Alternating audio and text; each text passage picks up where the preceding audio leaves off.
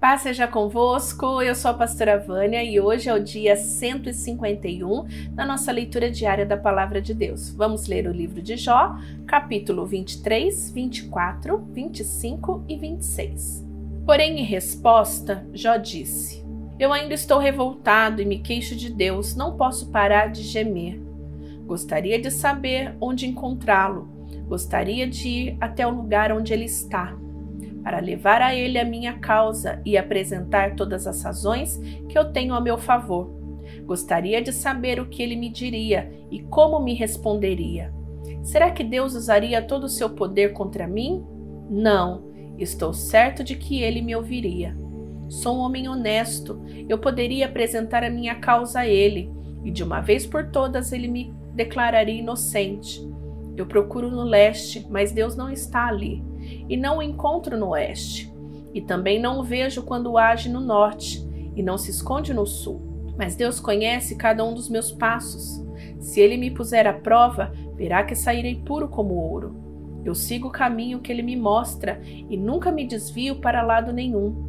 Obedeço aos mandamentos de Deus, sempre faço sua vontade, não a minha. Deus faz o que quer. Quando ele decide fazer alguma coisa, ninguém pode impedir. Ele levará até o fim o que planejou fazer comigo e também realizará todos os seus outros planos. Por isso, eu perco a coragem na presença dele, e quando penso nisso, fico apavorado. A escuridão me deixou cego, mas é o Deus Todo-Poderoso que me põe medo e não a escuridão. Porque o Todo-Poderoso não marca um dia para julgar, um dia para fazer justiça aos que são dele? Há homens que mudam os marcos de divisa para aumentar as suas terras eles roubam ovelhas e põem no meio das suas.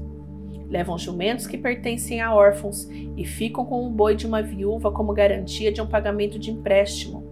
Eles não respeitam os direitos dos pobres e forçam os necessitados a correr e se esconder. Como se fossem jumentos selvagens, os pobres andam pelo deserto procurando alimento para os filhos. Os pobres precisam trabalhar nas colheitas dos maus e apanham uvas para eles. Não tem cobertas para se cobrir de noite, e não tem nada que os proteja do frio. Nas montanhas são encharcadas pelas chuvas e procuram abrigos nas rochas. Os perversos pegam órfãozinhos e os fazem deles escravos, e recebem os filhos dos necessitados como pagamentos de dívidas. Os pobres andam por aí quase nus e passam fome enquanto trabalham na colheita de trigo. Eles movem as pedras dos moinhos dos maus para fazer azeite e pisam as suas uvas para fazer vinho, mas morrem de sede durante esse trabalho. Os feridos e os que estão morrendo gritam nas cidades, mas Deus não escuta os seus gritos pedindo socorro. Os perversos odeiam a luz. Em todos os seus caminhos, em tudo o que fazem, não querem saber dela. O assassino se levanta de madrugada para matar o pobre e de noite vira ladrão. O adúltero espera o cair da noite e cobre o rosto para que ninguém o veja. Os ladrões invadem de noite as casas. Eles não saem de dia, pois não querem nada com a luz. Eles não têm medo da luz do dia, mas a escuridão não os deixa apavorados. O homem mau é arrastado pela enchente. As suas terras são amaldiçoadas por Deus. Ele não volta a trabalhar na sua plantação de uvas. Como a neve se derrete no tempo seco e no calor, assim também o pecador desaparece na terra dos vivos. A própria mãe não lembra dele. Os vermes o devoram com gosto, e ele é esquecido por todos. O pecador é destruído como uma árvore que cai. Isso acontece porque ele nunca ajudou as viúvas, nem teve pena das mulheres que não podem ter filhos. Deus, com seu poder, destrói os maus. Ele age e acaba com a vida dos perversos. Deus deixa que vivem seguros, mas fica sempre de olho neles. Durante algum tempo, os perversos prosperam, mas no instante secam como um capim são cortados como as espigas de milho. Quem pode dizer que essas coisas não são assim? Será que alguém pode provar que não estou dizendo a verdade? Então Bildade, da região de Sua, em resposta disse: Deus é poderoso e deve ser temido. Ele faz com que haja paz no céu. Será que alguém já contou seus anjos? Haverá alguém sobre qual a sua luz não brilhe? Pode alguém ser correto diante de Deus? Pode um simples mortal deixar de ser culpado?